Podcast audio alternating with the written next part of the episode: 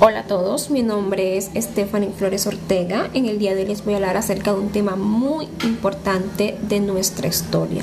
Fueron sucesos que se dieron en el siglo XIX y el siglo XX, como por ejemplo la independencia absoluta, la Gran Colombia, los nombres de Colombia, los partidos tradicionales, la colonización antioqueña, la regeneración, la guerra de los mil días, la separación de Panamá. Estos son unos temas en el cual hoy les voy a dar una pequeña clasificación en qué consistieron. Primero, la independencia absoluta. Se consolidó a partir de 1819. Se dio por medio de la alianza, alianzas militares y políticas de los independistas de Nueva Granada y Venezuela, liderados por Francisco de Paula Santander y Simón Bolívar. Fue el proceso que marcó el final del periodo de dominio del imperio español en, la, en el actual territorio colombiano. Eh, ahora les voy a hablar sobre la Gran Colombia. La Gran Colombia fue la unión, ¿verdad? Fue la unión de República de Quito, Venezuela y la Nueva Granada. Se dio entre 1819 y 1830. Ahora les voy a hablar acerca de los nombres de que tuvo Colombia. Colombia tuvo, se caracterizó por tener varios nombres. Entre ellos fue República de Colombia, República de la Nueva Granada, Confederación Granadina, Estados Unidos de Colombia. Actualmente se sigue llamando República de Colombia. Ahora les voy a hablar sobre los partidos tradicionales. Los partidos tradicionales. Colombia fue bipartidista políticamente. ¿Por qué se habla de bipartidismo? Porque fueron dos partidos. Bi.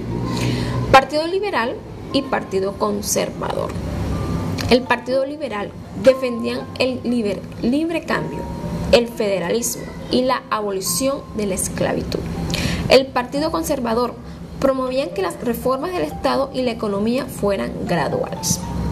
Ahora hablar acerca de la colonización antioqueña. Se dio en el siglo XIX. Debido al aumento de la población en Antioquia, muchos campesinos pobres migraron a otras tierras o regiones.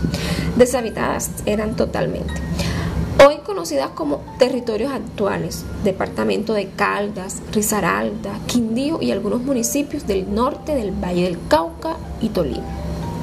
Eso se trató de la colonización antioqueña. Ahora les voy a hablar sobre la regeneración consistió en la reforma política y económica de nuestro país debido a los desórdenes administrativos, los cuales conllevaron una crisis. De allí nació el proceso llamado regeneración. Ahora les voy a hablar sobre la guerra de los mil días, un breve resumen. Se dio entre 1899 y 1902, caracterizada por conflictos internos que devastaron el país debido a la destrucción de haciendas, pueblos, puertos, plazas de mercados y vías férreas, lo cual generó una crisis política.